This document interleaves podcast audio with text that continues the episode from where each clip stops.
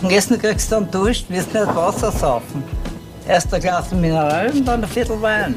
Hallo und herzlich willkommen zur 116. Folge Wein für Wein. Mein Name ist Katie. Und mein Name ist Michael. Und wir sind zwei WeinliebhaberInnen. Jede Woche verkosten wir gemeinsam einen Wein. Dabei weiß der eine nie, was die andere mitgebracht hat. Oder umgekehrt. Michi, weißt du noch, welchen Wein wir letzte Woche verkostet haben? Oh ja, ich habe wieder mal viel gelernt. Wir haben nämlich erstmals Madeira im Glas gehabt. Mhm. Also erstmals einen aufgespritteten Wein, das muss man auch noch dazu sagen, und dann einer von der Insel Madeira. Yes. Und ich habe erstens einmal gelernt, dass das überhaupt so heißt, also dass wirklich der Wein dann tatsächlich auch Madeira heißt. Yes. Sehr, sehr spannend. Du hast vor kurzem die Insel besucht, hast dadurch einiges zum Erzählen gehabt. Ich habe wirklich einfach nur aufgesaugt wie ein Schwamm. Ganz aufmerksam. Exakt. Und ich kann dann noch sagen, was wir im Glas gehabt haben, nämlich den 20-jährigen Bastardo von Barbeto. Genau.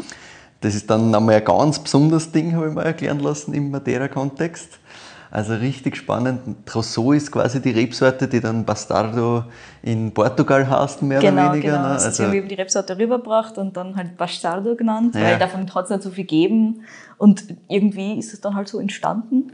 Und recht viel gibt es halt heute auch nicht. Ne? Dir Ja, voll spannend. Und halt ganz ein, ein eigenes Ding. Ne? Ganz also was die, die ja. bei Barbetta da an, an speziellen Dingen und Überlegungen und Versuchen da machen, ist halt, finde ich halt mega spannend. Ja. Und auch mal die Geschichte zu hören, wie das war, dass Madeira als Weinregion quasi mal ganz groß war und dann wieder ganz klar. Ich finde ja generell solche Geschichten über die Vergangenheit und über die Entstehung von gewissen Weinstilen immer super, super spannend, weil es macht schon viel aus, wo das herkommt und wie das Ganze entstanden ist und so weiter. Und in dem Fall ist ja wirklich diese Stilistik dadurch entstanden, dass Schifffahrt für Madeira ganz essentiell ist. Also Voll. macht natürlich eh hundertprozentig Sinn, aber du musst da weiter drauf kommen, dass das die Verbindung ist tatsächlich. Ja. So, und jetzt will was ganz anderes im Glas hier vor mir stehen. Das ist korrekt, ja. Also ich, ich habe mir jetzt nicht zugetraut, dass ich da gleich mit aufgespritteten Wein weitermache. Ist vielleicht der gescheiter. Lassen wir unseren Hörerinnen und Hörern ein bisschen eine Pause dazwischen. Ja, genau. Deswegen bin ich wieder zurückgegangen auf das, was, wo man sich ein bisschen besser auskennen, sage ich mal so. gut. Ich erzähle mal, was ich da im Glas habe. Ich habe was eher Richtung golden gehendes. Es ist nicht filtriert und zwar sehr eindeutig. Es Yes. ist aber nicht komplett trüb, also ein bisschen durchsehen, durchschauen, aber es schaut halt ganz offensichtlich nicht sonderlich bearbeitet aus da. Das ist korrekt. Glas. Das ist korrekt. Ich rieche schon so ein bisschen was, wenn ich da das Glas vor mir schwenke. Ja, ja, es ist schon insgesamt einmal, kann man schon mal sagen, es ist aromatisch jetzt im Glas. Ja, durchaus. Hat auch schon ein bisschen Zeit jetzt in der Karaffe nochmal Mhm. gekriegt vorher. Es hat also ein bisschen was Hefiges da, wenn ich da reinmache. Mhm. So ein ganz ein kleines bisschen Ja, gern. Tonalität. So ein ganz ein kleines Stinkerl hat es auch. Ja. Ist auch was, was ich erwarten würde, muss ich jetzt dazu sagen. ja, ja, es hat schon so ein, so ein ganz leicht äh, reduktiv flintiges Stinkerl. Ja. So ein bisschen in die Richtung gehend. Nichts Unangenehmes natürlich, also habe ich überhaupt nichts dagegen. Nein, und auch nicht das Hauptthema. Ne? Frucht haben wir das ein bisschen drinnen, ist jetzt aber auch nicht das Hauptthema tatsächlich. aber eher so hin halt diese, diese apfelige Richtung gehen, so ein bisschen was Quittiges vielleicht. Ja, genau, So. voll. Also ich bin, ich bin total bei so Apfelquitte, aber nicht so, dass du sagst, das ist das einzige Thema da, sondern das ist nur so ein, Ist auch so. Genau, ein leichtes Aroma, das da, Mhm. da halt mitkommt. Ja. und dann habe ich natürlich schon ähm, so ganz eindeutig diese, diese Backgewürze drinnen. Also was ganz klar Richtung Nelke, Ja, ganz klar Richtung voll. dieses Zimtige Nelkige. auch drinnen, wobei Nelke da ein bisschen dieser Hauptding spielt. Ich finde auch, also das, Und- dieses Nel, diese nelkige Würze ist da sehr Ja. präsent. Ja. Das ist eh so ein schönes Natural-Spektrum, was wir da jetzt Mhm. im Glas haben, so generell. Also diese Kombination kennt man halt von so weiß, unfiltriert, natural, ein bisschen länger. Genau, das ist einmal gewesen. soweit so erwartbar. Das ist lustig. Es riecht wirklich so ein bisschen apfelstrudelig da. Ja? Die Rosinen büde mir jetzt quasi so ein bisschen extra dazu ein. Mhm. Aber mein, mein Geruchsbild ist ein bisschen was apfelstrudeliges. ja. Wobei jetzt die Frucht nicht irgendwie super warm oder wach oder sowas in der Richtung wäre, aber sie ist halt eher in die Richtung. Als, Das ist der Punkt, Also ja. was ganz Freshes. Ja, aber ich finde in der Nase, es, ist, es, es hat schon diese frischen Komponenten auch, aber Aber gleichzeitig die Kombination dieses, ist es, die Genau. halt mein Bild im Kopf entstehen lässt. da. Ja, das sind so die ersten Assoziationen in der Nase. Es ist fast was Florales auch noch drüber. Extrem, ja. Das, ist, das wollte ich gerade noch, Ähm. noch anmerken, weil ich finde, Aber ich versuche es zu definieren, das ist nicht so easy. Also ich habe jetzt nichts, was ich so ganz greifen kann, was jetzt Nein. hundertprozentig das ist, aber es ist halt was, was drüber liegt einfach. Nein, für mich geht es halt sofort in so irgendwie so, meine Assoziation, irgendwie so weiße Blüten, aber ich konnte da auch nicht Ja, sagen, weil es ist halt, genau, weiße genauer Blüten von mir kann ich aus, es da nicht sagen. ich kann halt nichts final ausdefinieren da. Ein Ding habe ich noch, das, das für mich auch sofort da war. Ah, Bin ich wirklich? gespannt, ob du auf das kommst. Oh, da bin ich gespannt, was? Weil das waren jetzt immer so die Hauptkomponenten, die ich jetzt quasi gehabt habe, von oben bis unten. Ich glaube, ich trinke mal runter und dann sage ich dir, ob ich noch irgendwas finde, was am Gaumen mehr ist als Ja, an der nein, Nase nein, und du. dementsprechend. Tu mal, nimm mal einen Schluck und dann schauen wir weiter. das könnte fast ein dicken Kühler sein. Ja, also ein bisschen warm, deswegen Mhm. hat es auch so ein bisschen was fast Fleischiges am Gaumen. Mm, So ein bisschen was rauchig-fleischiges hat es jetzt am Gaumen. Das hat es in der Nase nicht gehabt und das ist eher davon, dass es warm ist. als Ja, ja, das ist, gehört ein, zwei Grad nochmal kühler. Aber Mm, Und dadurch ist es ein bisschen mostiger am Gaumen, als Mhm. es wahrscheinlich wäre, wenn es ganz, ganz kühl ist. Mm, Aber ansonsten jetzt wieder mal von der Struktur, weil Ja. die ist jetzt nicht recht viel anders kühler da. Nein, Weniger nein. kühl. Und strukturell ist absolut der Hauptplayer hier die Säure. Es wundert mich nicht, dass von dir so ein Wein kommt. Mhm. also den hätte ich da schon gegeben. Hätte ich irgendwo anders so blind verkostet. Auch Player ist äh, Gerbstoff. Mhm. Aber sehr schön und im Rahmen. ja. Nichts wild überbordendes, sondern halt so schön Bisschen rahmengebend. strukturgebend. Genau. Genau. Aber ja, die Säure, die kommt dann wirklich relativ schnell und dann haut es die mal ein bisschen durch. Mhm. Lass mich einen Schluck nehmen da. Mm. Funktioniert aber insgesamt sehr, sehr schön. Ja. Also obwohl die Säure sehr wichtig ist da am, Ding, am Gaumen, funktioniert das Ding aber auch, ohne dass ich das Gefühl habe, es, es reißt mir jetzt nur die Säure durch, quasi durch Mhm. diesen Wein. Es hat schon zwischendurch so ein bisschen Frucht am Gaumen tatsächlich. Ja. Also gerade Ja. so Anfang, Mitte kommen da so ein bisschen ähm, Früchte. Und das ist halt, wie ich gerade gesagt habe, eher in dieses Apfelige, Mhm. vielleicht ein bisschen Quitte dann am Schluss halt. Voll. Ich, find, ich, bin, ich bin tatsächlich mehr bei der Quitte als beim Apfel. Ja, am Schluss. Mhm. Du bist mir bei der Quitte. Anfangs, finde ich, hat es ein bisschen was fast Süßes da drinnen. Das ist für mich der Apfel. So ein bisschen mehliger Apfel. Ja, ja genau. Prost. So, das ist das Mostige. Mhm. Und ansonsten vom Start her ist er dann schon so ein bisschen runder am Anfang, macht so einen kleinen Mhm. Voll. Bogen und danach greift die Säure dann halt wirklich und macht das Ganze ein bisschen geradliniger und zirkt dann auch relativ schön. Hat er durchaus Druck. Voll. Und Soll ich dann nochmal was bringen mit ein bisschen kälter? wie viel anders wird es? Das ist schon noch viel geiler. Wirklich. Ja. Weil es, ich mein, ich rede überhaupt nicht drüber auf, der hat eine schöne Struktur im Das Gaumen. ist so gut, ich weiß ja. So, jetzt hast du mir dann nochmal eine gekühltere Version hergestellt, weil es dir selber ein bisschen angefallen hat, gell? Genau, mir ist selber ein bisschen auf die Nerven gegangen, weil das jetzt nicht optimal, vor allem am Gaumen, nicht optimal da gestanden ist, weil es einfach vorher in der Karaffe war und halt dann ein, zwei Grad zu viel gehabt hat. Und Drei, jetzt, äh, jetzt da schon einmal um einiges besser. Gut, in der Nase tut sie dann natürlich nicht so viel. Nein, nein, Nase ist nicht, nicht das, wo, ich, wo es mir auch gestört hat, weil in der Nase ist voll okay, am Gaumen merkst du schon, dass das nochmal gewinnt, wenn es auf der richtigen Temperatur ist. Das muss jetzt nicht eiskalt sein. Aber ja, das tut einem gut. Tut einem gut. Jetzt ist das um einiges nochmal schöner, kommt nochmal Mhm. So sauberer rüber, finde ich. Ja, ganz genau. Hm, Du hast trotzdem so ein bisschen dieses Thema Rauchigkeit, so ein bisschen an Ja, ja. Meatiness, so ein bisschen an Funk halt hinten nach Ja. Mhm. gerade. Also das ändert sich nicht. Aber insgesamt ist halt die, die, die Gesamtstruktur ein bisschen kohärenter jetzt. Ja, Jetzt, voll. jetzt fühlt es sich so an, wie es Kern wird. Passt besser zusammen. Genau. Mhm. Ja, was kann ich da nur dazu erzählen? Im Prinzip habe ich eh schon ziemlich viel gesagt. Jetzt bin ich mir überlegen, was es denn ist. Was mir, mir noch so ein bisschen fehlt, Ah, was fällt? einerseits, was mir sehr stark da hängen bleibt, ist auf der einen Seite, ich finde, das hat so was fast ein bisschen Limettiges drinnen. Hm, Ja, Mit so ein diesem- bisschen was Zitrusiges hat Ja, aber ich finde das Zitrusige, für mich geht es irgendwie so leicht in diese grüne Richtung auch immer wieder ein bisschen rein. Und das verbinde ich mehr mit diesem Limettenzeste fast. Finde ich gar nicht so intensiv da. Also ich habe viel mehr eben dieses mostige Thema drinnen. Es hat gerne so ein bisschen was Richtung Zitrus, ähm, irgendwo zwischendrin einmal. Gerne aber diesen, also das Limettige verbinde ich im Normalfall fast mit was Süßerem, so Süßeres. Nein, ich finde es eh, eh Vibes. nur die, die, Nur die Zeste Scheuen quasi, ja. ja. Ja, irgendwo zwischendrin einmal von mir aus. Nein, weil so, also die, die Limettensaft oder sonst was, das überhaupt nicht. Weil das ist ja wirklich was, was in dieses exotisch Süße sein. Das ist ja am Gaumen dann wirklich die, die einzige Frucht, die du findest, ist so ein bisschen halt dieses apfelig-quittige. Und dann ja, wird es eher mehr auf, auf Würze, mehr auf, Auf ähm, diesen Funk geben. Also der Schluss ist wirklich Ja. würzig plus funky. ja, so ein bisschen fast, ja, Irgendwo so zwischendrin von mir aus gern so ein bisschen was, was Zästiges halt. Wie du gerade schon definiert hast, Limette an sich für mich nicht, von mir aus das Zästige dran. Aber jetzt nicht super intensiv. Also es ist halt so ein bisschen die Säure, die natürlich an was Zästigeres oder an was, was Zitrusigeres denken lässt von mir aus. ja, ja. Klar, natürlich in der Kombination mit der Säure, die übrigens gar nicht so arg ist. Jetzt von den Werten her nein. Es fühlt sich so Ja, ja, an, als ja, würde korrekt. durchaus einiges sein. Also gerade die ersten paar Schlucke, da war wirklich Hauptcharakter immer die Säure, die die mitnimmt mit Fühlt sich so an. Es stimmt, aber es ist nicht. Hm, witzig. Ich, ich, ich komme später noch drauf, aber es ist tatsächlich so, dass es, ich finde, auch bin hundertprozentig bei dir, das fühlt sich auch nach Säure, Säure, Säure. Genau, also rein wir haben schon viel widere Sachen gehabt, aber Ja, klar. schon Orden. Also wirklich so äh, charakterlich ist das was, was den Mhm. Wein durchaus definiert. Ja, ja, also und das ist auch ein Thema, das sein soll, diese, Okay. diese frische, diese gefüllte Säure, ist gar nicht so arg. Hm.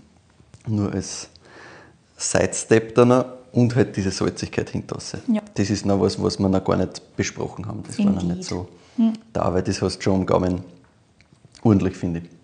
Voll, wobei das in dem Fall fast ein bisschen überlagert wird von allem anderen, was da hinten außen passiert, weil da passiert einiges. Passiert so viel, ja. ja. Ähm, vor allem, und da ist für mich, ehrlich gesagt, die Salzigkeit nicht der Hauptcharakter. Da ist für mich der Hauptcharakter eben diese Würze, dieses, dieser Funk, der da hinten steht, der viel intensiver ist als, ähm, als diese Salzigkeit, aber sie ist definitiv da.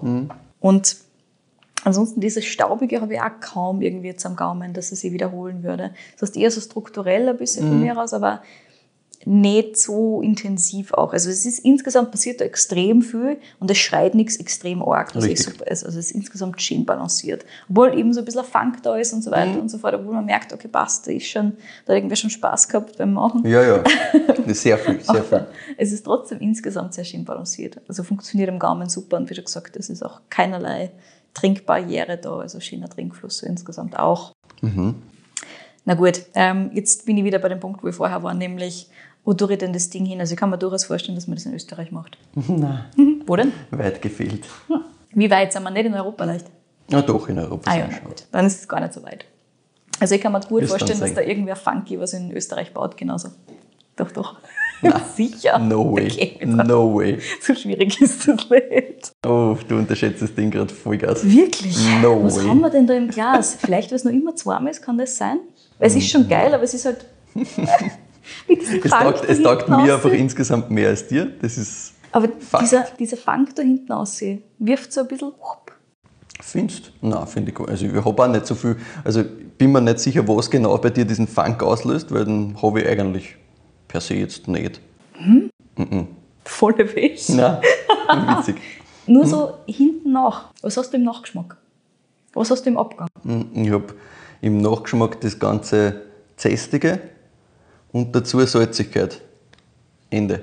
Und was ist mit dem ganzen funky, speckig, rauchigen, fleischigen Thema? Nicht, nicht, nicht, nicht, dass mich das intensiv triggert. Also, Throws me off. gebe ich das schon, aber nein, 0,0. Lustig. Ich bin gespannt, was es ist tatsächlich. Ja. Also, ich hätte mir das durchaus in Österreich vorstellen können. Ich weiß ja zwar nicht wo, aber so ein bisschen äh, Funk geht schon. Ansonsten, wo tun wir die hin, mein Freund? Beziehungsweise rebsortentechnisch. Wird wohl eine singuläre Rebsorte sein. Das ist Wird, eine singuläre Rebsorte. Ja. wird wohl. Aber Funk gibt es jetzt gerade nochmal im Gaumen verkostet. Und das nochmal, ich versuche nochmal herauszufinden, was du damit wirklich meinst. Mhm. Bei mir ist das hinten raus ultra clean. Was? Ja. ja. Beim Also- Warmen war es nur viel Ärger, aber da ist jetzt auch ja, also. Nein. ernsthaft. Nein. Das ist lustig, weil das ist halt ganz distinktiv am Schluss da. Jetzt Okay. im Abgang. Wirklich nur im Nein. Abgang. Habe ich nicht. Wild. Kann ich da wirklich, also, nein. Ich, also von mir aus ist ein bisschen was Rauchiges irgendwo drinnen, aber erstens einmal hinten raus bleibt das für mich zumindest nicht. Und zweitens, also das ist nicht funky, sondern das hat vielleicht ein bisschen, ja, irgendwo eine Rauchigkeit drinnen, aber nein. Es ist schon fast so was, fast so was, was eben so, so, so fleischig, rauchig. Ja, ja. Nein, nein, kann ich da leider Lustig, dass nicht. es bei mir so viel intensiver ist. Nein, habe ich nicht. Hm, Aber gut. Na gut. So. Wo da wir die hin, Freund? Wenn es nicht Austria ist. Es ist jetzt weder ganz distinktiv super kühl, noch ist es ganz distinktiv super warm. Ja, das ist korrekt. Es ist ja nicht sonderlich alt, meiner Meinung nach. Das ist auch korrekt. Und Wobei, das ist Definitionssache, wie sonderlich, aber es ist nicht 20 Jahre alt. Das ist gut. Aber sonst, wo können die dich hindern, my friend? Hat schon eben diese schöne Frische, schon auch diese zumindest gefühlt sehr präsente Säure. Ich finde, das hat so eine richtige Schärfe mittendrin. Es ist fast so richtig Ingwer-Geschichtel da dazwischen drinnen. Ingwer für eher als Limette. Mm, gern, ja. Limettenzesten, ja, ich finde schon. Aber ich hab das, ich, bei mir ist, bleibt da das Zestige hinter viel mehr da als wie fleischig. Null. Haben wir nicht. Also das ist, So in der Mitte schiebt das mit dem Ingwer voll durch, finde ich. Ingwer gerne von mir aus. Und mit, diesem, mit dieser gefüllten Säure, also ich hätte auch, wenn ich das blind kriege, sage ich da auch Vollgas-Säure. Es ist aber, also wie schon gesagt, hinten auch auf jeden Fall also dieser, dieser rauchige, leicht funky Ton eben, den du hast. Du hast mittendrin eben auch dieses, dieses Quittige, dieses Apfelige und so weiter und so fort. Und kurz macht es einmal so einen Schlenker nach außen, das finde ich auch voll. Aber es ist halt Also, nur am Anfang. genau, Es nur ganz zu Anfang so ein Beginn- ganz zu Beginn Und macht's dann einen Bogen. holt es aber wieder zusammen und schiebt schon durch. Voll. Wie schon gesagt, es ist insgesamt einfach schön balanciert, das Mhm. Ding. So am Gaumen, was ich da jetzt habe. Und ansonsten auch nicht, nicht, nicht, also auf keiner Ebene irgendwie überintensiv. Also du Nein, merkst schon, nein. da hat irgendwer Spaß gehabt beim Das Machen, weil halt schön gearbeitet worden Ja. ist. Aber wo du reden das hin? Das, pff, Kannst du eh nicht. es ist extrem schwierig. Ähm, es ist wohl keine, keine ganz intensive äh, Aromarebsorten, hätte ich jetzt gesagt. Es ist auch keine mit einer überbordenden Säure, wie du gerade gemeint hast, also rein analytisch, wobei ich das jetzt schon eher so in dieses Eck geschmissen hätte. Ich, ich verstehe es voll und ich, ich wäre wär komplett bei dir. Ich weiß nur, dass es halt. Du kennst die Analysewerte. Ich kenne die Werte und ich kann da sagen, dass das die Idee auch ist, das halt genauso zu machen, weil Mhm. es sonst nicht so leicht ist, da hinzukommen. Ah, okay, also sind wir doch in einem wärmeren Eck. Ja, und auch mit der Rebsorte. Sonst wird es gerne mal halt eher so, dass das sich mit der Säure ein bisschen schwerer tut. Und deswegen Wirklich? ist die Idee, das Hm. so zusammenzubauen, Hat offensichtlich dass es, sehr halt, gut es hat funktioniert. extrem gut funktioniert, wenn ich da gleich sage, was es ist. Ich bin schon sehr gespannt. Also glaubst du, man kann hinkommen? Ja, ich- du, theoretisch kannst du hinkommen, weil du hast das schon mal im Glasl gehabt. Aber. Was, wirklich ich glaube, ja, Hm. ich glaube, dass du, ich weiß nicht warum, aber ich glaube, dass du das damals auch anders in Erinnerung hast, weil ich habe das eher so in Erinnerung und nicht so, wie es das du vorher von dem Funkiness beschrieben hast. Nein, ich habe jetzt Also nichts in Erinnerung, was genauso ist mit diesem Funk hinten nachher. Ja, deswegen, ich wundere mich, wo das herkommt. Ich weiß es auch nicht. Aber vielleicht ist das auch Tagesgeschmack gerade. Das ist I möglich, don't know. I don't know. Dass da irgendwas Es für die halt Stärke auch- rauskommt. Also gerade wie er warm war, hat er das ganz arg gehabt. Also fast. Hm, Jetzt eh, Vielleicht ist dir das dann einfach in Erinnerung geblieben und ist möglich. nicht mehr Aber da hast du es ja offensichtlich auch gespürt, oder? Wie er wärmer war. Stärker, aber nie so intensiv, wie du darüber aufgeregt hast. Das Okay, ist so. gut. Nein, nein, passt schon. Das ist mir schon Bestätigung genug. ähm, ja, das Nein, so. ich gebe dir die Rauche, aber den Funk hinten raus, welchen ja, das Funk? ist die Kombination mit diesem leicht rauchigen. Dieses leicht so. Hm. Nein, habe ich nicht. Kann ich nicht. Aber ist ja wurscht. Aber ja, gut. Ich glaube, was du musst mir erzählen. Aber das heißt, wir sind in irgendeinem wärmeren Eck oder bei Ja, ja. irgendeiner Rebsorte, die im Normalfall schwierig ist zu erstellen. Beides. Hm. Ja, ich war halt klassisch, wenn ich bei so einem Ding bin, Hm. auf irgendwas gegangen, was halt Richtung ähm, Chardonnay oder sowas in der Richtung geht. Hm. Und dann halt zu irgendeinem funky Winemaker gesteckt und geschaut, was passiert. Hm. Aber ansonsten, äh, wenn du sagst, ist es irgendeine Rebsorte, die sich ansonsten eher schwer tut, Haben wir auch noch nicht gehabt im Podcast, das kann Ah. ich auch schon mal sagen. Hm. na dann, erzähl was. Wir sind in Spanien, Mhm. Und bei welcher Rebsorte? Andalusien. Andalusia. Das ist- Na gut, das ist schon mal eine Leistung. Dass Das ist von Palomino Fino. Ist es Vigna Occulta? Nein, Was dann? Muchada le Clapa. Oh! Wirklich? Ja. Na, den habe ich komplett Ja, anders in also, deswegen wundere ich mich gerade darüber, wie. Es ist tatsächlich Lumea 218. Es ist genau das, was du schon mal im Glas hattest. Was? Und mir wundert es gerade, ähm, weil ich finde das nicht so weit von dem entfernt, wie ich das in Erinnerung habe, wie ich es jetzt persönlich im Glas, im Glas schmecke. Deswegen wundert es mich gerade, aber vielleicht ist es tatsächlich Gaumenverfassung. Whatever. Ich weiß es nicht. Macht ja gar nichts. Ich- Oder ich- vielleicht ist es ganz warm vorher. Ja, vielleicht hat er das sagen. einfach kurz den Gaumen zusammengehauen. Gestorben kurz. Be. Auf das war ich nie gekommen. Mhm. Aber ja, gut. Na bitte, Das meine, das meine ich mit der Säure. Du kriegst da nicht so Nein. unendlich hohe Säure zusammen. Nein, nein, das geht sich gar nicht Aber aus. umso schöner, wie sie das gebaut haben. Also, Exakt. Ich erzähle einmal die Geschichte dazu. Wir sprechen heute nämlich von einerseits einer Legende aus der Champagne Hm. und andererseits am Architekten aus Cadiz, der ziemlich lang nicht gewusst hat, mit was für einem bekannten Winzer er da eigentlich zu tun hat. Aber eins nach dem anderen. Ich habe vor ungefähr zwei Wochen mit dem Alejandro oder Ale Muchada telefoniert. Die meisten nennen ihn Ale, er sagt selber auch Ale, er steht auf der Flasche hinten Ale drauf, Passt, also ich werde auch bei dem bleiben. Und das war am vorletzten Tag der Ernte. Uff. Das zeigt schon mal, wie entspannt der Kerl eigentlich ist, weil ich glaube, jeder andere Winzer, Winzerin hätte wahrscheinlich gesagt, ja, reden wir in zwei Wochen, jetzt geht's gerade nicht. Er hat gesagt, nein, nein, das ist voll leibend, wenn sie das macht, er findet das voll geil, er hat sich das angeschaut, er interessiert das, Spitze. findet er cool, da Obwohl es ein deutscher. Podcast ist. Ja, ja. Wow. Ja, nein, er hat sich halt auf Instagram so ein bisschen angeschaut, was wir machen und hat sich, glaube ich, auch ein bisschen angeschaut, was wir sonst so im Podcast vorgestellt haben, hat das cool gefunden und hat gesagt, na, voll gern. Super. Wir haben lang telefoniert, es hat voll viel Spaß gemacht. Super lieber Kerl. Und seine Geschichte ist super spannend. Der Alejandro oder Ale Muchada hat nämlich relativ lang genau gar nichts mit Wein zu tun gehabt. Er hat, wie ich vorher schon erwähnt habe, Architektur studiert und war, wie er selber sagt, tatsächlich einer der Besten in seinem Studienjahr. Also ist voll gut gerannt. er hat die Möglichkeit gehabt, dass er auf der ganzen Welt in fancy Büros arbeitet im Endeffekt. Also richtig gut. Interessiert hat ihm aber was ganz anderes. Und zwar ist er nach Marokko gegangen. Cadiz ist ja ganz am südlichsten Zipfel von Spanien, so mehr oder weniger. Das heißt, es ist ungefähr eineinhalb Stunden jetzt mit dem Schiff nach Marokko rüber. Nicht weit in Wirklichkeit, ne? also es ist relativ nahe. Und er hat sich dort vor allem mit dem Thema sozialer Wohnbau beschäftigt. Das war so sein Steckenpferd. Und in dem Bereich hat er später auch sein PhD gemacht und über die Geschichte, also über die Geschichte von sozialem Wohnbau in Marokko hat er geforscht quasi Sehr cool. war da so drei Jahre und hat als Architekt gemerkt, ja, das ist nicht ganz, er will irgendwas verändern. Er hat sich einfach nicht hundertprozentig wohlgefühlt in dem, was er gemacht hat. Also es war einfach so, dass er halt gemerkt hat, das, das ist nicht, auch wenn es voll gut gerannt ist, auch wenn die Sachen cool waren, aber halt, du siehst eh schon, welche Sachen ihn interessiert haben. Nicht das, dass er in einem fancy Büro irgendwelche Milliardenprojekte macht, sondern sozialer Wohnbau, eigentlich viel mehr die Leute.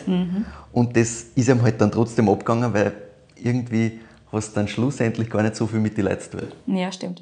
Und er hat halt gesagt, ja passt, irgendwas anderes machen, aber er hat nicht gewusst, was, er hat nicht gewusst, wie. Das war so zur Einordnung um das Jahr 2010 herum. Ah ja, okay. Und er hat sich gedacht, ja, er würde gerne irgendwo am Land arbeiten, um aus diesem ganzen städtischen Kontext nochmal rauszukommen. Ist dann zurück nach Spanien, wieder nach Cadiz quasi, hat äh, in der Umgebung ein paar Kurse gemacht in Richtung Permakultur. Also das hat ihm so Ah. ein bisschen interessiert. Hat ihm schon von Anfang an quasi so ein bisschen das Thema Landwirtschaft Genau, also er, er wollte aufs Land auch, um quasi mit dem Land zu arbeiten, so ein bisschen. Ne? Also das war so weg von dem Städtebau, wo er halt, glaube ich, auch viel gesehen hat, was halt nicht funktioniert und schief geht. Ja, Und dann irgendwie Gut. halt ganz weg und dann war irgendwie eben dieses landwirtschaftliche, diese Permakulturkurse, aber das war halt einfach nur so ein bisschen geschnuppert, er hat einfach nicht gewusst, wohin. Und er hat dann eine Zeit lang mit den mit die ganzen Fischer rund um Cadiz verbracht, weil ihm das interessiert hat, wie, wie die arbeiten eigentlich. Und war halt vollkommen fasziniert von diesem traditionellen Arbeiten, das da teilweise halt einfach noch praktiziert wird, weil das sind halt teils ganz, ganz arme Leute, die halt wirklich einfach ja, von, von einem Fang leben, auch viele alte Leute, weil das viele Junge nicht mehr machen wollen und so. Ja. Also viel auf traditionelle Arbeitsweise, auf viel Erfahrungsschatz und so, und mit denen zu reden, das war was, was ihm extrem fasziniert hat. Und auch diese Nähe zum Meer nochmal, das war ihm auch wichtig, aber gut, das ist ein Spanier, ist eh klar. Also gerade Südspanien, also das hast du halt da permanent. ist ja wichtig. Voll. Und er hat dann im Endeffekt ähm, nicht wirklich das gefunden, was ganz richtig war für ihn, aber halt dieses so ein bisschen traditionelle Arbeitsmethoden und so, Permakultur, das ist schon, sind schon so ein paar Hinweise, in welche Richtung es gehen könnte. Und er ist dann im Sommer 2011 ist er quasi aktiv geworden, indem er gesagt hat, hey, wenn ich was ändern will, muss ich jetzt was ändern. Den war Sommer er habe ich jetzt, ich hätte gesagt, er muss um die 30 gewesen sein, vielleicht 32, sowas in die Richtung. Und hat dann eben gesagt, na gut, ich habe jetzt den Sommer quasi, wo ich auch Freizeit habe, weil er halt immer noch als Architekt doch gearbeitet hat. Okay. Und hat dann gesagt, ja passt, ich gehe jetzt einen Monat nach Frankreich und betreibe Woofing. Bitte? Ja, genau.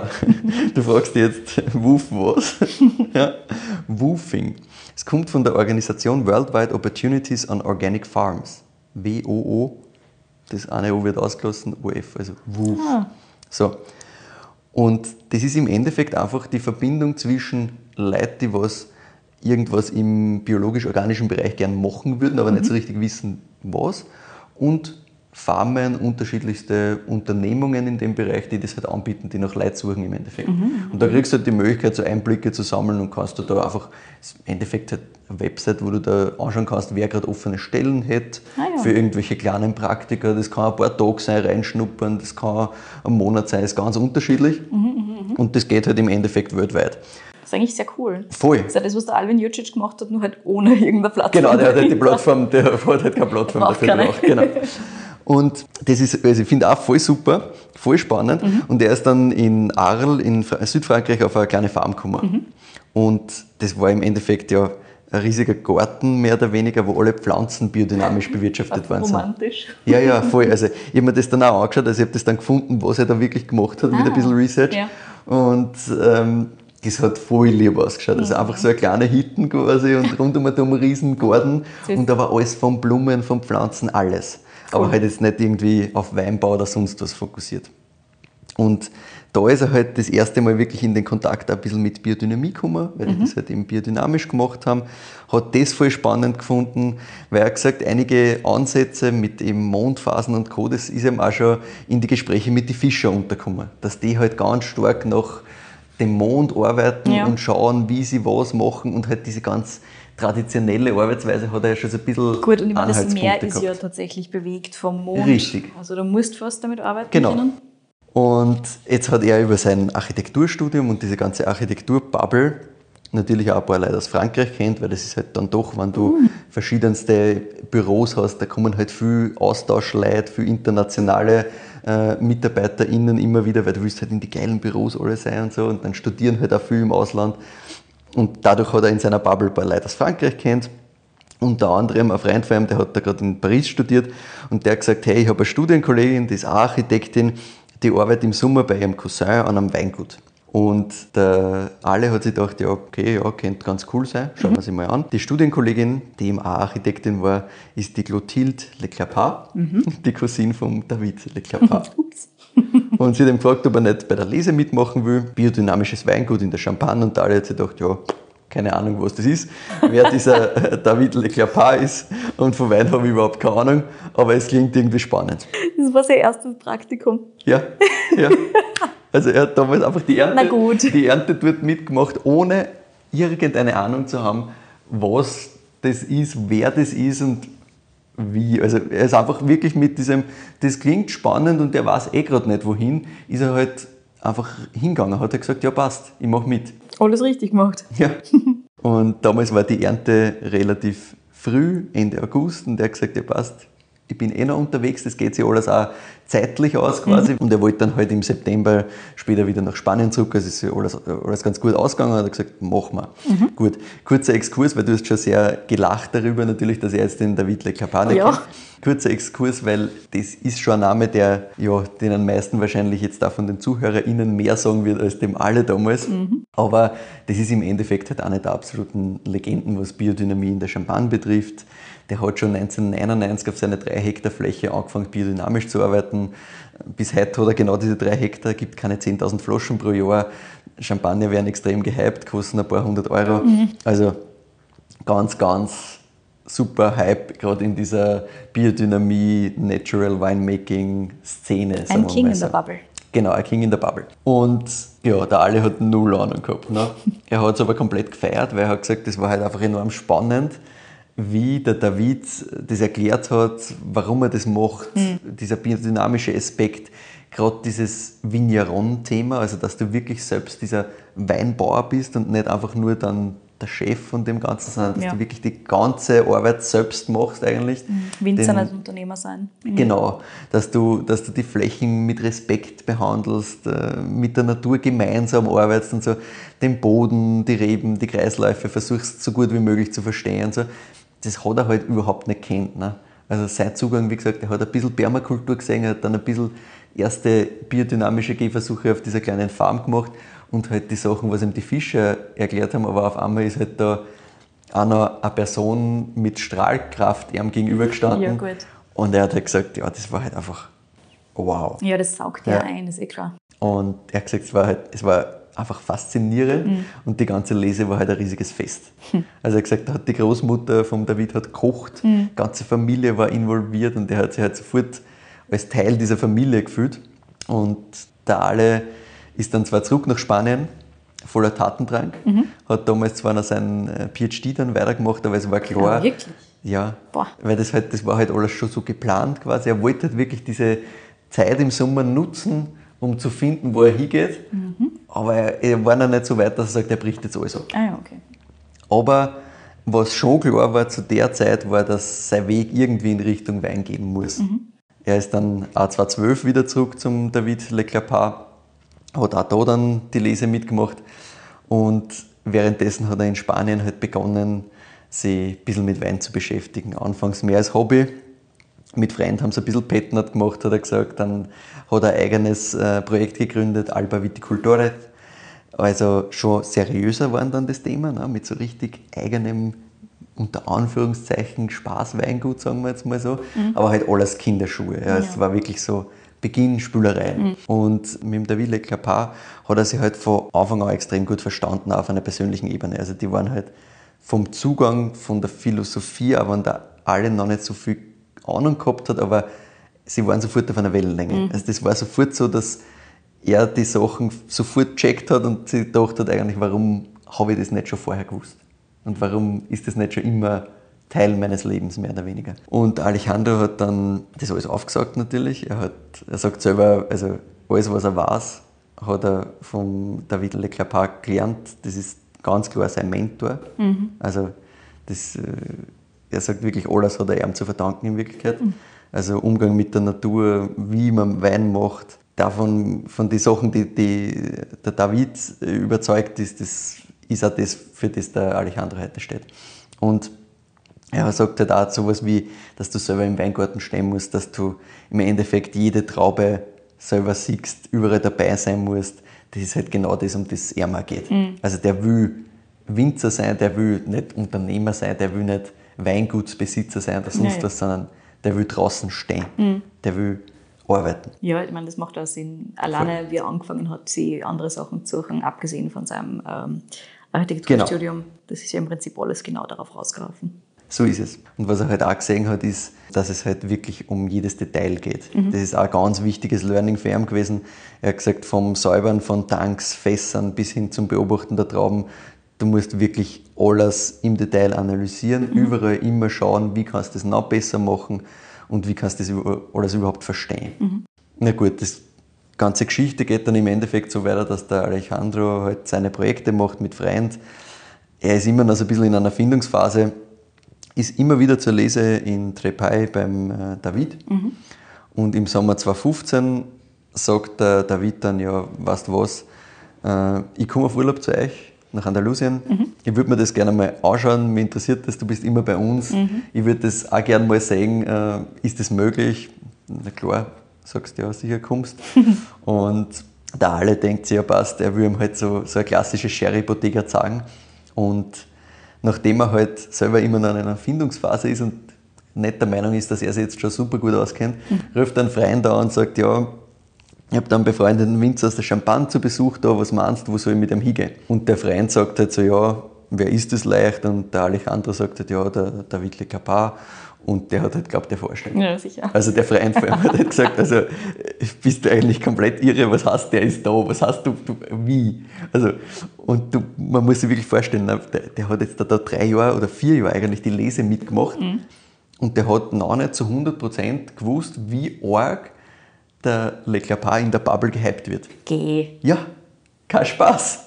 Er hat einfach, der hat einfach das nicht gecheckt der hat nicht gecheckt, wie arg der Hype ist. Weil er halt, glaube ich, selber einfach nur so ein bisschen in Spanien in der Bubble war und nicht, nicht gewusst hat, wie arg die Leute auszücken. Gut, aber spätestens da hat er es dann verstanden. Da, da ist der Groschen dann so richtig gefallen. Und er hat, sich, also, er hat sich halt einfach auf den Typen konzentriert quasi. Es war ihm halt die ganze rundherum Nein, mehr oder weniger sehr, sehr löblich, dass er nicht irgendwie dann sich gedacht hat, boah, ja, okay, passt. Hype, Hype, cool. Hype, geht schon. Jedenfalls hat er sich halt einfach nur gedacht, ja, ist einfach ein extrem leibend und gescheiter Winzer und hat ein Freund von mir, der geile Champagner macht, aber das war es dann quasi. Na gut, Dann hat sich der Alejandro gedacht, der zeigt ihm David ein bisschen die Gegend rund um Cadiz, mhm. diese ganzen typischen Albariza Kalkböden, quasi ja. diese weißen Böden. Diese Klippen fast. Und äh, David Leclabar hat das halt unglaublich spannend gefunden. Mhm. Der hat gesagt, boah, das ist halt eigentlich eine mega geile. So wie der Hamner Braun. Genau, ja. Das ist im Endeffekt, ist es wirklich gar nicht so unähnlich von, mhm. vom Boden her, ein total spannender Boden und eigentlich teils voll ungenutzt eigentlich vom, vom Potenzial her. Yep. Und das war es dann aber eigentlich auch. Also da endet dann wieder der Urlaub quasi. Äh, David geht zurück nach Frankreich. Alejandro ist in der Zeit ganz viel mit äh, alten Winzer in der Gegend in Kontakt, weil er ähm, ein bisschen herausfinden will, wie eigentlich diese ursprüngliche Arbeitsweise in Andalusien ist. Mhm. Weil er kennt jetzt quasi von der Champagne, wie man da jetzt da, vom David halt seine Zugänge, wie man da wirklich ursprünglich arbeitet und wie sich die damit beschäftigen, mhm. aber er will wissen, wie das eigentlich die Leute vor Ort da machen. Gut, und das ist schon nochmal etwas ganz anderes genau. natürlich. Das ist eine komplett andere Gegend. Ne? Mhm. Und beschäftigt sich mit dem ganz viel, versucht da halt die, die ganze Arbeitsweise quasi aufzusaugen rund um äh, Jerez, wo halt die, die ganze Sherry-Produktion und so ist. Und er hat halt gesagt, er hat da den großen Vorteil gesehen, dass die älteste Winzergeneration in Andalusien, also die, was halt damals gerade in Pension gegangen sind, die haben halt im Endeffekt nie mit Maschinen gearbeitet. Mhm.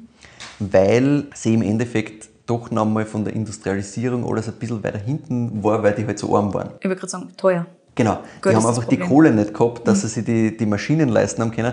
Das heißt, da ist eigentlich gerade für die Leute immer alles mit Pferd gemacht worden. Ja. Und das hat er halt super spannend gefunden, dass du da jetzt zwar eine junge Generation schon hast, die jetzt schon übernommen hat, mhm die dann schon mit Maschinen arbeitet, aber dass es, dass es sehr wohl noch eine alte Generation gibt, die noch am Leben ist, die noch erzählen kann, wie man es gemacht hat. Ja.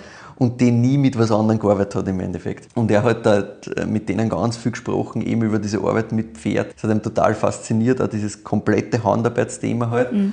Und er hat dann Anfang 2016 beschlossen, ja, er möchte eigentlich, er möchte sich selbstständig machen. Es hat auch das mit äh, Alba Viticultores nicht hundertprozentig funktioniert. Okay. Also das, äh, da ist er dann ausgestiegen. Warum genau? Who knows? Mhm. Und er hat halt gesagt, ja passt, eigentlich er hat super Wissen vom David, er hat äh, von den alten Winzerinnen sich einiges mitnehmen können, wie die arbeiten und wie die gearbeitet haben.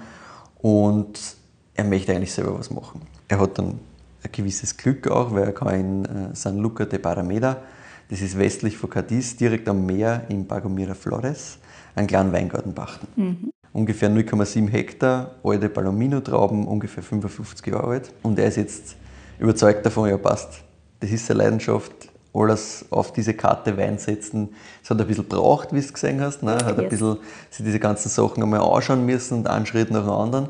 Aber jetzt ist klar, nein, Vollgas, das will er machen, das ist genau das, was er machen will, er will ein eigenes Weingut aufbauen. Mhm. Und eins natürlich, wo er alles selber machen kann, deswegen perfekt, 0,7 Hektar, ganz klar, super.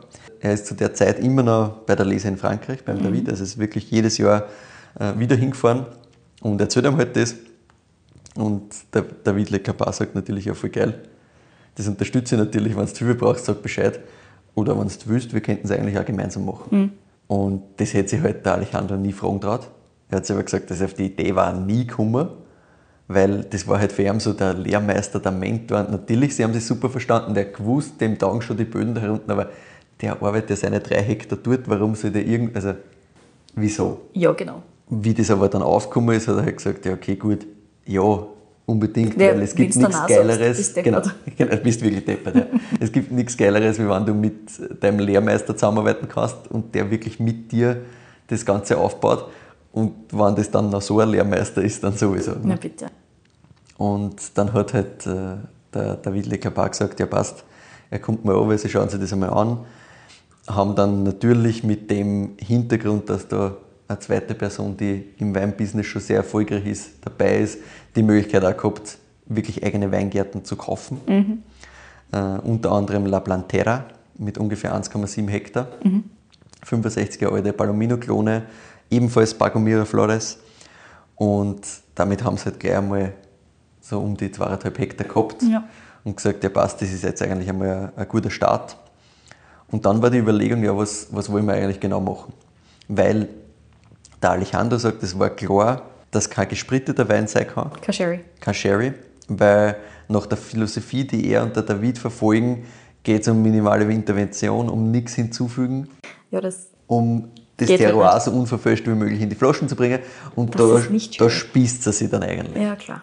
Wie du richtig sagst, kann es also nicht Sherry sein, sondern trockener Palomino Fino. Die zwei Sachen, die die Region für See richtig ausmachen und wirklich die Schätze sind, sind eben einerseits die besondere Rebsorten, der Palomino und eben der Boden, Ja. dieser Albarissa. Und deswegen haben sie gesagt, ja passt, das machen wir. Aber und das muss man auch wieder sagen, zu Beginn eigentlich so ein bisschen gegen die Tradition ist, weil die Tradition ist halt dann doch schon sehr lange der Sherry. Aber sie haben gesagt, für sie ist stärker, dass sie die Rebsorte und den Boden sagen, als wie dass sie einfach äh, ein Produkt machen, wo man halt dann Alkohol zusetzt, was eigentlich fürs, für eine Philosophie einfach nicht passt. Ja, ja, das passt einfach nicht dazu. Gerade wenn du sagst, du willst unbedingt jetzt den Boden in die Flasche bringen, du willst äh, das Terroir in die Flaschen bringen. Ist natürlich immer Definitionssache, kann man sich darüber streiten, ist Ja. ganz klar, aber ich verstehe schon, dass sie zwar sagen, okay, passt, das kann kein Sherry sein, sondern Genau. Palomino Fino, it is. Und ich meine, das ist ja so ein bisschen die Zeit, wo dieser Trend zum trockenen Palomino Fino aufkommt und Richtig, also sinnvoll ist. Genau, Das es macht gerade Sinn, das auch zu dem, zu dem Zeitpunkt zu beginnen, weil es halt da einzelne Gehversuche schon gibt, die Genau, dann noch die stärker werden. Mhm. Genau. Und dann war natürlich noch die Frage Stillwein oder Schaumwein. Mhm. Weil jetzt grundsätzlich haben sie ja im Hintergrund eigentlich nur Schaumwein. Also Ja. der, der Ale hat gemeint, alle Leute, mit denen er geredet haben, die haben, sind davon ausgegangen, wenn er mit, mit dem Le Schaumwein arbeitet, dass das natürlich Mhm. Schaumwein wird. Und sie haben das schon auch diskutiert natürlich, aber sie haben dann beide gesagt, naja, eigentlich ist es so, dass für sie oft die zweite Gärung so ein bisschen das Terroir und eigentlich dann auch den, den Palomino und den Albarita verstecken wird. Und klar, man kann super Schaumwein dort machen, das wird vielleicht auch gehen, kann man probieren, aber eigentlich macht es keinen Sinn. Und gleichzeitig ist natürlich auch ein Thema von einer gewissen Abgrenzung, weil sie gesagt haben, ja okay, sollen wir es jetzt vergleichbar machen mit den Champagner, die der David sowieso schon macht? Wozu? Ja, na, ich wollte gerade sagen, wenn der Le Caplar ja ohnehin schon Champagner macht, Ja. Champagner macht, dann ist es doch sicher für auch spannender, was anderes zu machen. Genau. Und eben dieses Thema, dass sie gesagt haben, ja, pff, das, wenn das dann die, das Terroir nicht hundertprozentig so bringt, eigentlich sind wir antreten dafür, beide mit der Idee, wir wollen das möglichst, das, was da an Boden und an Rebsorte da ist, in die Flaschen bringen. Ja. Mit Schaumwein ist es halt dann doch ein ganz anderes Thema, was man damit sagt. Und so war dann klar, ja passt, trockene Weißweine. Und sie haben gesagt, na gut, zeigen wir, wie man mit Handarbeit nach biodynamischen Grundsätze aus der doch dünnschaligen Rebsorte, die halt wenig Säure mitbringt Ja. und wo die Stillweine eben oft als fad und dumpf beschrieben werden, geile Weine macht. Und das eben ohne Säure zuzusetzen, was nämlich bei den meisten Palominos gemacht wird, wenn sie nicht gesprittet werden. Und das war halt ziemliche Challenge, aber sie waren halt überzeugt davon, dass der Boden in Kombination mit den alten Reben da extrem viel Potenzial hat. Die Recht haben sie. Genau, ich wollte gerade sagen, wie wir da im Glasl sehen, sie haben vollkommen recht. Und dadurch, dass es ihnen von Anfang an eben darum gegangen ist, den, den Palomino ohne irgendwelche Zusätze und Veränderungen zu zeigen, war auch klar, dass sie nicht mit Florhefe arbeiten wollen. Weil auch das wiederum was ist, was oft halt dann ein Layer schafft, der einfach drüber liegt Ja. und der dann nicht unbedingt die Chance gibt, wirklich dieses Terroir, wirklich diese, diese Bodenbeschaffenheiten herauszuspüren irgendwo. Weil dann sp- spürst du halt oft nur mehr die Florhefe und dann ist es halt, das ist ein anderes Thema. Stilmittel, aber Genau, halt. aber war nicht das, was sie, was sie machen wollten. Heute hat das Weingut Muchada Le Clapart knapp 4 Hektar. Größer soll es auch nicht werden, weil im Alejandro geht es eben darum, genauso wie im David in Frankreich, dass er alles selber machen kann.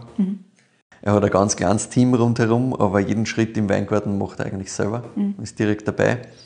Er hat gesagt, er reist echt gern herum, aber am liebsten ist er wirklich im Weingarten. Also es ist eh leibend so, dass man da jetzt irgendwie halt als Winzer dann doch einmal auf diese und jene Messe eingeladen wird und irgendwo schöne andere Städte und Gegenden kennenlernen kann. Aber eigentlich will er einfach nur im Weingarten sein, das ist auch sein Ding. Die Weingärten sind alle in San Luca de Parameda und in Cipiona, also westlich von Cadiz, direkt am Meer.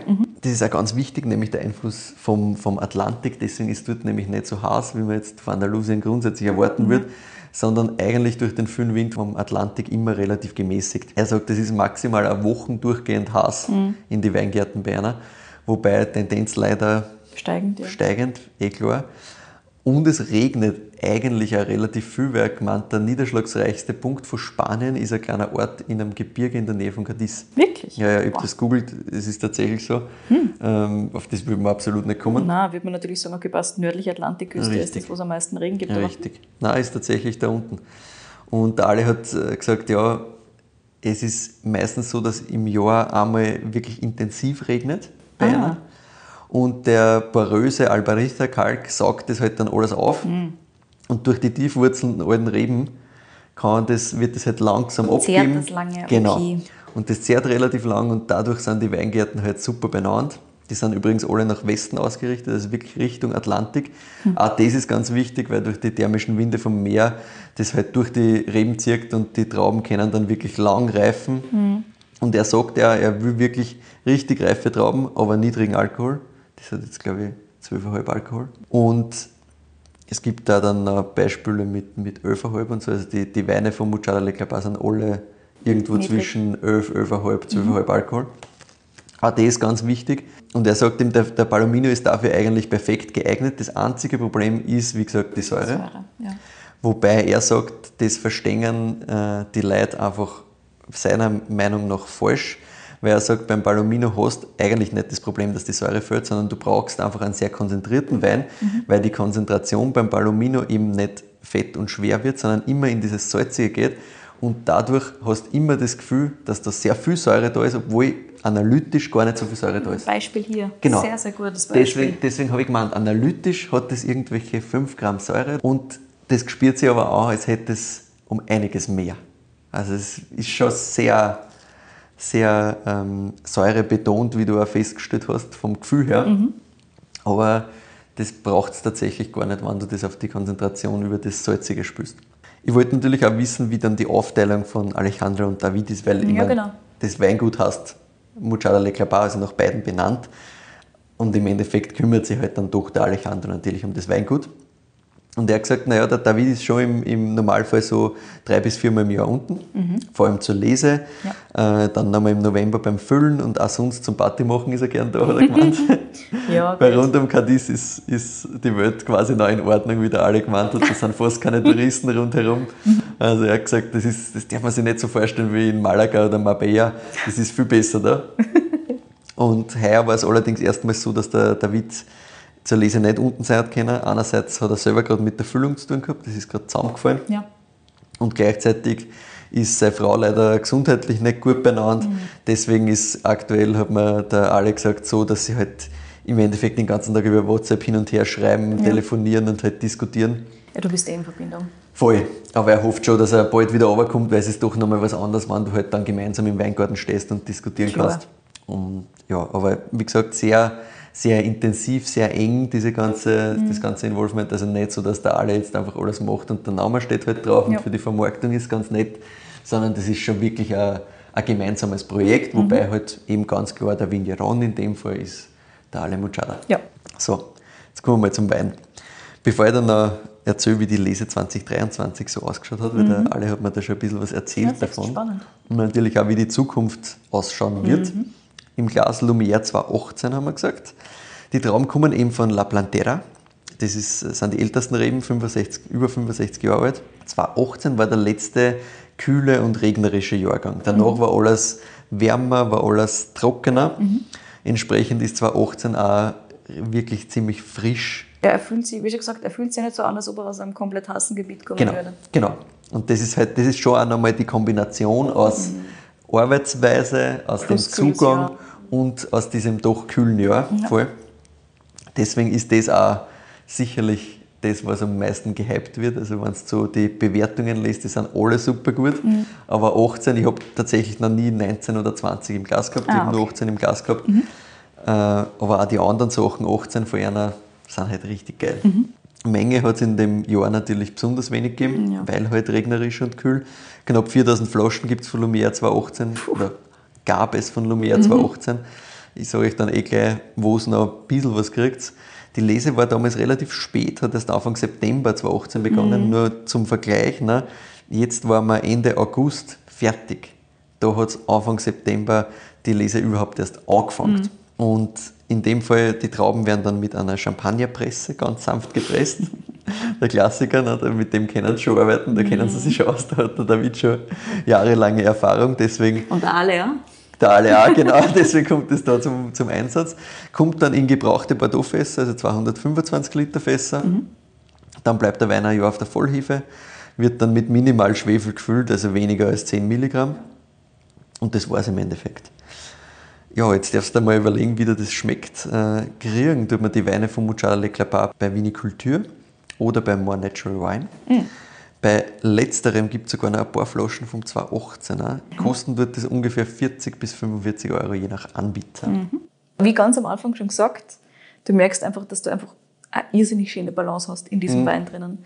Und nichts schreit extrem, alles funktioniert und alles spielt sehr schön zusammen. Voll. Du merkst ja durchaus Minimal Intervention, du hast relativ wenig Schwefel, das macht alles sehr ja. Sinn. Und die filtriert offensichtlich auch nicht. Voll. Was ich halt so spannend finde, ist, dass das Ding einfach trotzdem so eine schöne Frische hat und so eine schöne Säure oder so ein schönes Extrakt halt einfach. Ja, ja. Ja, die und Kombination das, obwohl es aus diesem warmen Eck kommt. Ich meine, du hast mir gerade erklärt, ne? das ist spannend, auch das habe ich zum Beispiel bei Cadiz und diese ganzen Ecken da hinten überhaupt nicht gewusst. Das ist doch so nicht. durch den Wind einfach und durch diese, ich meine, es macht schon Sinn, ne? alles was direkt am Meer ist, ist einfach für weniger arg heiß, ja. alles Sachen, die inländisch sind. Ja. Einfach weil du halt mehr äh, Luft hast, mehr Wind hast und so weiter und so fort. Und halt auch diese kalten Luftmassen immer wieder vom Meer kommen, das Meer mhm. halt ein bisschen mehr abkühlt dann dadurch. Macht alles jetzt mehr Sinn wieso das so sein kann, wie es ist, aber es ist trotzdem ein bisschen Magic. Ja, und vor allem also... dass das geht, fasziniert mich. Vollkommen und dass du da wirklich nur eine Woche richtig heiße Temperaturen hast im Auch Normalfall. das, ehrlich gesagt, hätte ich mir gedacht, also, ein heißes Monat mindestens. Ja. Mindestens. Ja. Aber gut, es kommt natürlich darauf an, was er als heiß definiert. Das ist auch nochmal was anderes, ne? also Andalusien und heiß ist natürlich... Wahrscheinlich über 40 Grad, ja, nicht über genau. 35 Grad oder so. Ja, Richtung, das ist sicherlich ein anderes Level an heiß als für ja. uns jetzt heiß ist, muss man auch dazu sagen, klar. Aber zumindest hat er nicht zwei Monate über 40 Grad. Ne? Das ja. wäre, glaube ich, für alles nicht zuträglich, inklusive Mensch und Weinreben. Aber Korrekt. so insgesamt natürlich super, super cool. Auch spannend jetzt einmal die Geschichte dazu erzählen. Voll. Weil das habe ich halt überhaupt nicht eingeordnet. Also ich habe überhaupt nicht gewusst, wieso da jetzt ein spanischer Name und ein französischer Nein. Name da gemeinsam sind und wieso der Franzose so heißt wie ein spannendes Champagner-Weingut. Ach, hast du gar nicht gewusst, dass das überhaupt so zusammengehört? Ich habe nicht gewusst, dass das zusammengehört. Ich habe mir gedacht, vielleicht sind die verwandt oder Wirklich? so in der Richtung, oder es ist der Sohn, Witzig. oder der Sohn, es ist der Cousin, es ist der Bruder, who knows. Na, das habe ich irgendwann einmal aufgeschnappt. Ich habe irgendwann einmal so, so einen Teil halt mitgekriegt, nämlich, dass das halt, dass da schon wirklich der Name dahinter steht, dass das wirklich Le Clapart ist und dass das derselbe Typ ist, das habe ich irgendwann einmal aufgeschnappt. Gewusst, dass typ ist. Aber ich habe halt nicht gewusst, ja, keine Ahnung, hat sich der halt einfach zur Garde da irgendein Weingut gekauft unten und macht halt irgendwas anderes. Whatever. Nein, nein, nein. Aber wenn man es im Glas aha, hat. lustig, das heißt gleich. Okay. wenn man es im Glas hat, finde ich, merkt man schon, okay, gut, das, da muss irgendwie mehr dahinter sein, als einfach nur, ich kaufe mir ein bisschen ein Weingut. Aber kann ja auch sein, dass der einfach sagt, der passt, der kauft sich da unten was und macht halt jetzt beides. Mir war nicht, ja, mir war nicht, nicht klar, wie klar das in der Champagne ist. Also ich habe nicht Nein, gewusst, dass das wirklich nur drei Hektar so ein großer Name ist ja. in dieser Mini-Bubble. Ich meine, ja. das macht eh Sinn. Ne? Es ist ganz oft ist es halt, was weiß ich, 10.000 Flaschen, das war's. Und ja. Und weil es gefühlt, also ich weiß nicht, wie es dir geht, aber gefühlt ist es doch immer wieder auf Weinkarten zu finden, für das, dass es so wenig davon gibt. Ja. Finde ich es immer wieder überraschend. Es ist gut verteilt. Aber ich glaube, es ist wahrscheinlich, ja, und ich glaube, es ist auch ein bisschen ein Preisthema, weil die Sachen sind halt wirklich richtig teuer und ich glaube, das hilft halt auch, dass, dass halt überall mal eine Flaschen oder zwei oder drei sind und nicht die Menge sofort wieder. Ja, es dringen da die Leute nicht so schnell von der Weinkarte. Genau, das meine ich. Das geht ja davon ja. nicht aus. Voll. Ja, also insgesamt sehr, sehr feines Ding. Ich habe ein bisschen zu kämpfen mit diesem Schluss da so ein bisschen. Ich weiß nicht wieso, aber es ist einfach so. Ähm, aber ansonsten wie schon gesagt, gerade in der Mitte auch dieses Extrakt, auch dieses leichte Frucht, auch dieses, das funktioniert einfach insgesamt sehr, sehr gut. Sehr, sehr schön balanciert am Gaumen mhm. und halt die Nasen auch nicht aufgeregt, aber halt eine Stilistik, die einfach schön ist. Da willst du ja. einlegen fast. Voll. Es passiert sehr. halt ultra viel und du kannst immer wieder einriechen und trotzdem hat es dich nicht zusammen irgendwie. Also es ist ja. nicht überbordend, es ist nie... Genau. Sehr welcoming, das genau. Ding. Voll. Voll. Und halt extrem gut trinkbar. Also unsere Gläser sind leer hier. Ja. das soll auch noch einmal gesagt sein. Das ist ein mega Trinkfluss. Ja. ja gefällt mir super. Puh, bewertungstechnisch, wo du das hin? 9,4 von mir aus. Super cooles Ding. Ja, ich bin natürlich ein bisschen drüber, weil mir taugt das halt noch mehr. Und ich habe auch kein Problem mit dem Funk, der bei dir hinten so arg rauskommt. Also das kommt bei mir einfach Es ist auch nicht, so ich stark wollte raus. gerade sagen, es ist auch nicht so, dass ich sage, ich kann es nicht trinken, deswegen, das überhaupt nicht. Nein, aber aber, es dir ist fällt es viel stärker auf intensiver. als mir, das ist voll spannend. Es ist, aber das ist, manches Mal ist das halt so bei manchen Ja. Geschmacksnoten und Aromen, die halt der eine dazu, stärker nicht schmeckt genau und riecht als der andere. Voll. Nein, ich bin irgendwo bei einer 9,5, 9,6. Also das, das ist schon genau meine Kategorie, aber das hast du eh vorher schon gesagt. Also ja, das, wundert mich gar nicht, dass das von dir kommt. das ist Und es ist ultra- auch ein herrliches Ding. Ja, und dieses ultra frische, gefühlt sehr säurebetonte kommt mir halt sehr entgegen. Mhm. Ja. Na, sehr schön. Dann erzähl dann ein bisschen was zur Lese 2023. Yes. Der Ale hat gemeint, das war bis jetzt das trockenste Jahr insgesamt. Mhm. Der Ertrag ist sehr gering, aber Qualität, hat er gesagt, ist enorm gut. Also er Mhm. hat gesagt, der Soft, den er jetzt schon gekostet hat, ist richtig gut. Mhm. Gärung hat schon gestartet, also er ist sehr guter Dinge, was 2023 angeht. Er glaubt, das wird ein sehr, sehr schöner Jahrgang. Cool. Was ein bisschen schwieriger wird, ist das Thema Klimawandel. Ja. Der Alejandro hat gesagt, insgesamt merken schon, dass die Temperaturen bei Erna immer extremer werden. Und auch wenn der Palomino, gerade wenn er richtig bearbeitet wird, recht resistent gegen Hitze ist, merkt er rundherum, dass es einfach schwieriger wird. Ja. Also er hat gesagt, ähm, spannenderweise, das, das Alter der Reben macht gar nicht so einen großen Unterschied. Das haben wir jetzt öfters gehört, immer so, ja, alte Reben tun sie leichter und so. Ja, Und genau. Er hat gemeint, nein, das äh, würde er jetzt gar nicht so sagen, sondern es geht eher darum, dass die Bewirtschaftung wirklich den größten Unterschied macht. Und ein ganz großes Problem haben sie äh, mit einer Unterlagsrebe, weil die meisten Palomino-Klone sind auf einer bestimmten amerikanischen Unterlagsrebe veredelt worden, gegen die Reblaus damals, eh klar. Und mit der Unterlagsrebe haben sie gerade ein extremes Problem mit der Hitze. Aha. Das heißt, die Unterlagsrebe selbst hält irgendwie die Hitze nicht so ganz aus. Und er hat gesagt, da gibt es gerade Studien, weil keiner so genau weiß, warum die gerade so Probleme machen. Und eventuell braucht es da neue Klone. Der Alejandro sagt, das ist generell auch viel schlechtes Rebenmaterial bei einer im Umlauf. Weil in die 80er hat man Palomino-Reben nach Harvard geschickt, die sind dort genetisch irgendwie verändert worden. Das heißt dann Palomino California. Oh Lord. Und die sind halt auf mehr Ertrag und auf Krankheitsresistenz getrimmt worden. Offensichtlich ähm, halten sie aber um einiges weniger aus als die alten Klone. Das ist natürlich schwierig. Also ja, man darf, man darf gespannt sein, wie es weitergeht. Der Alejandro ist grundsätzlich guter Dinge. Er sagt, mit einer Lagen direkt am Atlantik, mit den alten Reben und mit der Bewirtschaftung, wie sie zwar das praktizieren, der Alejandro und der David, sind schon sehr, sehr gut aufgestellt. Und ja, ich mache mir da auch wenig Sorgen, weil die wissen schon sehr, sehr genau, was sie tun. Ja. Ja, das war meine Geschichte zum Alejandro Muchada, am Architekten, der heute Winzer ist und eigentlich einfach nur mit der Natur und mit den Leuten arbeiten will. Und natürlich vom David Le Clapin, einem der bekanntesten Champagnerwinzer, der im Alejandro einen Seelenverwandten und einen guten Freund gefunden hat. Sehr schön. Du darfst gerne bei Gelegenheit einmal in Le Clapin auch mitnehmen. Ja, Habe ich gar kein. Problem damit. Ich will es ich will's ihm alles sagen. Er hat Bitte. gesagt, wir sollen einfach mal runterkommen. Ja, das- ich ich das gehe davon aus, dass er, dass er ein bisschen was davon auch zu präsentieren hätte. Bitte besuch man. Das Ja. fand ich super. Ja, also schon er, er hat gesagt, wir genug unbedingt nicht mehr in. Spanien. Achso, na das stimmt, ich war im April in Spanien. Wurscht. Ich kann jederzeit warst schon wieder lange nicht mehr in Spanien. Korrekt, alles Das reicht richtig. schon wieder. Ich Alles muss wieder richtig. weg. Na, super, super cool. Wie schon gesagt, super spannende Story. Mir war dieser Bezug eben nicht bekannt. Umso Ja, cooler. Na, absolut. Das hat die Geschichte für mich jetzt umso besser gemacht. Ja, voll. Also ich kann mir jetzt vorstellen, wie das ist für unsere Hörerinnen und Hörer. Das ist schon eine schöne Zusammenhang, Ja, ein schöner finde ich, find ich cool. Circle. Wenn man, wenn man nur einen Teil kennt, ich, mein, ich glaube, die meisten werden wahrscheinlich zumindest den Namen schon mal irgendwo gelesen Ja, oder gehört schon haben. irgendwo mal auf im Ja, also zumindest in der Bubble. Ja. Ja. Wann nicht, schaut es euch an. Ich empfehle grundsätzlich als Einstieg einmal die Sachen von Muchada Le Clapin, weil erstens einmal ist das kein Einstieg, sondern einfach geil. Ja. Und zweitens, ich meine, das kriegst das, das Flaggschiff quasi da mit Lumière um, um 45 Euro.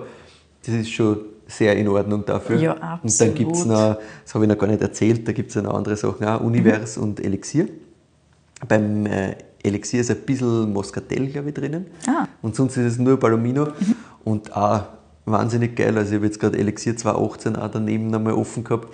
Das ist ein bisschen mehr nochmal in diese Natural-Richtung. Also das hat auch in der Nase, finde ich, nochmal mehr dieses Most-Abfällige. Da ist das mehr Hauptthema als Ah, ja. da, weil da ist das dann doch einfach so ein Nebenspieler. Ja, das ist sehr schön eingebunden Voll. im ganzen restlichen Orchester. Aber auch super spannend, ist halt richtig schön zum Trinken. Mhm. Ja, cool. Danke fürs Mitnehmen und danke für die Story.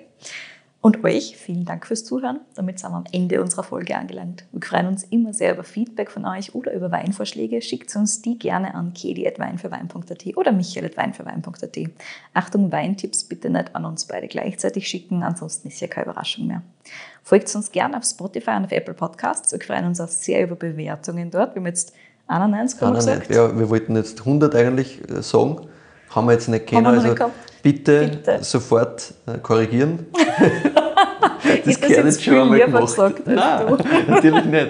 Ich glaube, man muss da mit Nachdruck dahinter sein. Okay. Nein, freuen uns wir natürlich wirklich uns, extrem, ja. weil es so geil. Also ja, total.